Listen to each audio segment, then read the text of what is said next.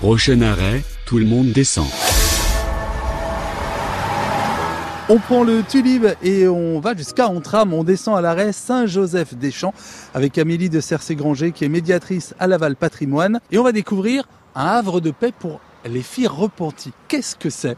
Alors là encore, il faut recontextualiser. Nous sommes en 1818 dans le faubourg du Pont de Mayenne lorsqu'une certaine Thérèse Rondeau, une jeune femme alors âgée de 25 ans, décide de fonder une congrégation religieuse non cloîtrée pour accueillir les jeunes filles égarées désireuses de revenir dans le droit chemin. 20 ans plus tard, Thérèse Rondeau va accueillir plusieurs hectares de landes entre Théval et Antram, à moins de deux heures de marche de la maison mère située rue de Paradis. On raisonnait en, marche à l'époque. Ah oui, oui, on n'avait pas de, tout le monde n'avait pas de voiture à cheval. Quant aux voitures motorisées, évidemment, on en est encore très loin. Du coup, eh bien, euh, le prix de ces terres n'est pas très élevé finalement. Elle fait plutôt une bonne affaire, mais bon, s'il n'est pas élevé, c'est qu'il y avait un loup quelque part, puisque la nature du site avait, avait un sol très très pauvre, et aussi puisque c'est à cet endroit même, à Saint-Joseph-des-Champs, euh, qu'ont été inhumées les victimes de la terreur révolutionnaire.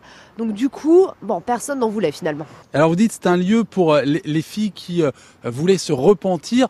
Qu'est-ce qu'on entendait à cette époque-là? Alors en fait, c'était beaucoup de filles mères essentiellement, parce que c'était quand même très très mal vu, et aussi des filles qui avaient fait commis des menus larcins, comme on pourrait dire, c'est-à-dire des petits vols notamment. C'est vraiment leur donner une deuxième chance dans la vie. Et cette chapelle toujours visible sur votre droite lorsque l'on prend la direction d'Angers, vous pourrez l'apercevoir en prenant le Tulib et en descendant à l'arrêt Saint-Joseph-des-Champs à Antram.